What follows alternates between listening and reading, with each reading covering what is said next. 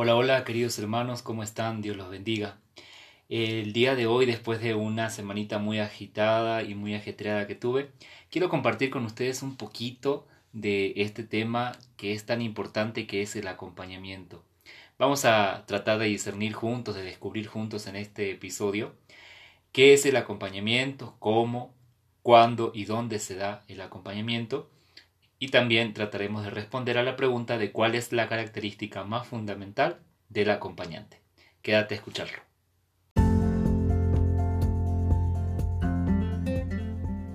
Bienvenidos. Soy el hermano Edgardo, discípulo de Jesús, y a través de esta serie quiero compartir contigo toda la riqueza que he adquirido a lo largo de unos 18 años en el liderazgo juvenil católico. En estos episodios estaremos compartiendo sobre diferentes aspectos que tienen que ver con las realidades a las que nos enfrentamos en este camino de responsabilidad, pero también de servicio y amor que tenemos por las almas que Dios nos ha confiado. Ser líderes es una gracia. Dios nos ha mirado a nosotros para llevar a su pueblo hacia Él. Dios quiere seguir extendiendo su obra por medio de tus manos, tus pies, tu corazón y sobre todo tu servicio. Por ello, quiero acompañarte en este camino y es para mí una gran bendición saber que me escuchas y que juntos estamos haciendo una obra maravillosa. Pues Dios juega en nuestro equipo, va al frente en la batalla y nos ha llamado en la unidad que es un don de su espíritu y de su amor.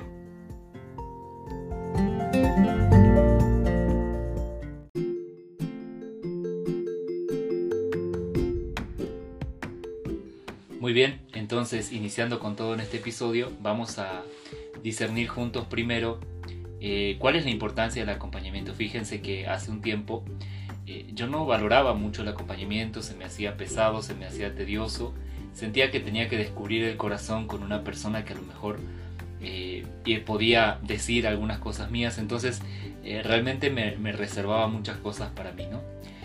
con el tiempo fui descubriendo poco a poco la importancia del acompañamiento y hace poquito que estuve en el, curso, en el diplomado que estoy haciendo en la Universidad Pontificia, nos hablaban de, la importancia de llevar un acompañamiento, en este caso psicológico, porque es lo que estoy estudiando.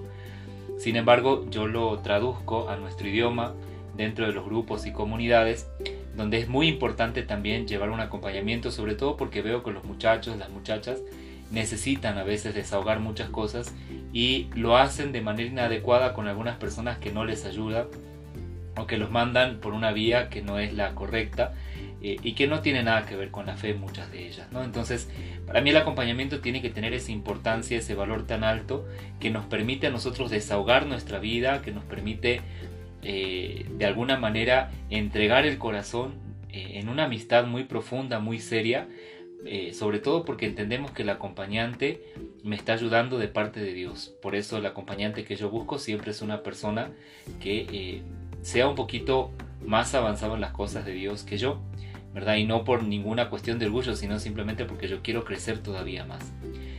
Eh, la palabra de Dios eh, nos ofrece un fundamento bíblico muy importante para esto que viene contenido en Gálatas 6, 2. Y dice así la palabra. Ayúdense mutuamente a llevar las cargas y así cumplirán la ley de Cristo. Palabra de Dios. Te alabamos, Señor. Como vemos entonces el acompañamiento no es un capricho de nadie, simplemente es una dirección de Dios, una recomendación que Dios nos hace, un consejo que Dios nos da para nosotros eh, poder crecer en la fe. Ayúdense a llevar las cargas mutuamente, nos dice el Señor, a través de esta carta de San Pablo. Bueno, entonces vamos a pasar directo a desarrollar estas tres preguntas que les planteaba en el inicio. Primero, ¿qué es el acompañamiento? Eh, el acompañamiento es compartir la vida, es compartir no solo las cargas, sino también las alegrías, los éxitos, las virtudes, pero también algunas deficiencias, algunas debilidades que tenemos y que nos pueden ayudar a crecer en la vida del Señor, en la vida cristiana. Es ayudar entonces a los hermanos con esas cargas, es un, hacer como una especie de sirineo, ¿verdad? Que ayuda a llevar la carga del otro. Sin embargo, es bien importante no confundir el acompañamiento con la dirección espiritual. Pueden parecerse en algunas cosas, pero no tienen nada que ver en cuanto a los objetivos la una de la otra. La dirección espiritual te la da un sacerdote, te la da un religioso o religiosa, o algún hermano que, al que tú le pides eh, directamente esta parte de dirección espiritual, crecer espiritualmente. El acompañamiento va a tener todo un trabajo más integral, completo de la persona. Entendemos que la, la dirección espiritual también llevará algo de lo humano, eh, pero eh, forzosamente se va a centrar en aquellas cuestiones espirituales, en el crecimiento espiritual.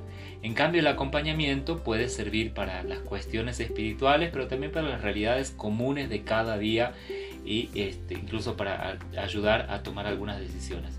El acompañante no toma ninguna decisión, es el acompañado el que lo hace, pero el acompañante ilumina según los criterios del Evangelio, según la palabra de Dios y la doctrina católica. Eh, tampoco debe confundirse con la confesión, no es voy a confesar mis pecados y esto se limpia, o, eh, si tiene, se trata solamente de confesar mis pecados o del acompañante de señalar los pecados del acompañado. Nada que ver. En el acompañamiento hay una relación eh, muy profunda de fraternidad, donde lo que queremos, como dice Gálatas, ayudar al hermano a llevar sus cargas. Tampoco debe confundirse con la amistad. No es un eh, aquí no se va a dar un compadrismo o no sé cómo se diga, que yo tomo al otro como el compadre o como la comadre. No es eso el acompañamiento. De hecho, cuando son amigos, eh, es preferible que no sean acompañante y acompañado mutuamente porque puede confundirse eh, y a veces no se puede dar la dirección adecuadamente. La segunda pregunta nos dice cómo, cuándo y dónde se da el acompañamiento. El acompañamiento se inicia y se termina con un momento de oración, siempre. Todo acompañamiento tiene que iniciar y terminar con un momento de oración. Por lo tanto, el lugar será muy importante. Eh, tenemos que buscar un lugar donde nosotros podamos cómodamente sentarnos a orar y también a platicar el uno del otro y donde se guarde esa confidencialidad, ese secreto eh, de las cuestiones que el acompañado nos vaya diciendo. Entonces tenemos que buscar un lugar que esté adecuado, el lugar tiene que estar lo suficientemente limpio, lo suficientemente adecuado para que nosotros podamos expresarnos libremente, también incluso tiene que ser cómodo, no tiene que caer en, el exceso de la comodidad para que no se nos duerma ni el acompañado ni el acompañante, pero tiene que ser eh, un lugar también donde podamos disfrutar. ¿no?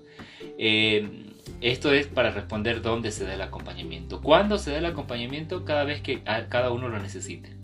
Es decir, todos lo necesitamos, porque todos tenemos que dar pasitos hacia adelante dentro de la fe cristiana, dentro de nuestra vida cristiana, dentro de nuestra conversión.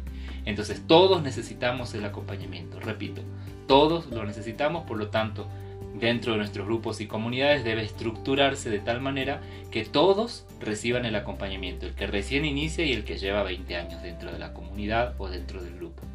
¿Sí? Todos necesitamos entonces el acompañamiento. ¿Cómo se da el acompañamiento? Bueno, se inicia con un momento de oración, luego se comparte la vida y por último se termina con oración. ¿Qué compartimos en el acompañamiento? Bueno, hay muchas dinámicas, hay muchos estilos, no voy a agotar en este episodio los estilos, simplemente me voy a quedar con que compartan la vida. Tú como acompañante, como líder, tendrás a lo mejor un cuestionario, podrás hacerlo a través de algún tema, algún libro, no sé.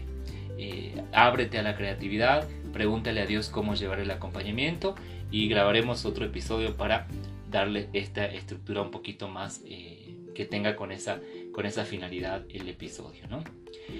Y bueno, ¿Por qué damos el acompañamiento también? Porque Jesús así lo hacía, ¿verdad? Jesús se manifestó a los discípulos en milagros, se transfiguró delante de ellos, eh, con los discípulos eh, hacía las explicaciones más profundas de las parábolas, eh, los acompañó precisamente en el camino hacia Maús.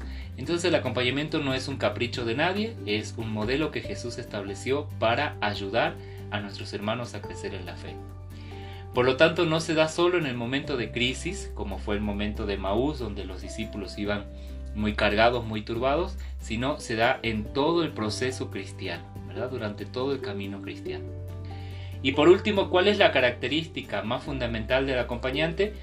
Yo creo que hay muchas, ¿verdad? Eh, obviamente está la vida de oración, hay muchísimas cuestiones que tienen que ver con la persona que, que que sea una persona de, la, de Biblia, que lea la Biblia constantemente, que sea una persona espiritual, que sea una persona madura, crecida. Pero amén de todo eso, que lo podemos evaluar en cualquier persona que ha sido elegida ya como líder, entonces ya esa persona tiene una vida espiritual de sustento. Yo creo que una de las características más necesarias, no sé si la más importante, pero la más necesaria es la empatía. Necesitamos como acompañantes ser muy empáticos, entender, comprender muy bien la realidad del otro. Para esto necesitamos desarrollar la suficiente confianza en el hermano para que él pueda abrirse completamente con el fin de que yo pueda conocer a mi hermano. Y si yo lo conozco, dice Santo Tomás, que no podemos amar lo que no conocemos. Entonces si yo lo conozco, lo voy a amar más, pero sobre todo lo voy a entender más y desde su realidad, desde sus zapatos, voy a poder darle un consejo y voy a poder entender el camino que mejor eh, se le acomode a su vida. Por eso el acompañante y el acompañado no tienen que ser igualitos, ¿verdad? El acompañado puede ser muy introvertido y el acompañante extrovertido o viceversa. Y, así con otras características, porque aquí lo que nosotros buscamos es hacer la voluntad de Dios para la vida del hermano. Por eso se inicia con oración, porque yo tengo que sacar todas mis ideas, ponerlas de lado, para que Dios obre, para que Dios actúe en la vida del hermano. Es importante entonces que busques a tus hermanos en estos tiempos. Muchos de los muchachos, muchas de las chavas no saben o no tienen, que es lo peor, con quién hablar de cosas profundas. El mundo eh, solo les se queda en lo superfluo. Eh, llegando al corazón de las personas entramos en el lugar más sagrado donde Dios quiere habitar. Si quieres encontrarte con Dios, el acompañamiento te abrirá una puerta enorme y por supuesto si no lo recibes es momento de buscarlo. Busca pronto con quién llevar este proceso de acompañamiento para que tú lo valores y también lo, se lo puedas brindar a los demás con un corazón amante como el de Jesús. Cualquier duda o pregunta estás, están a tu disposición mis redes sociales, ya las conoces y ahí estamos en contacto. Que Dios te bendiga.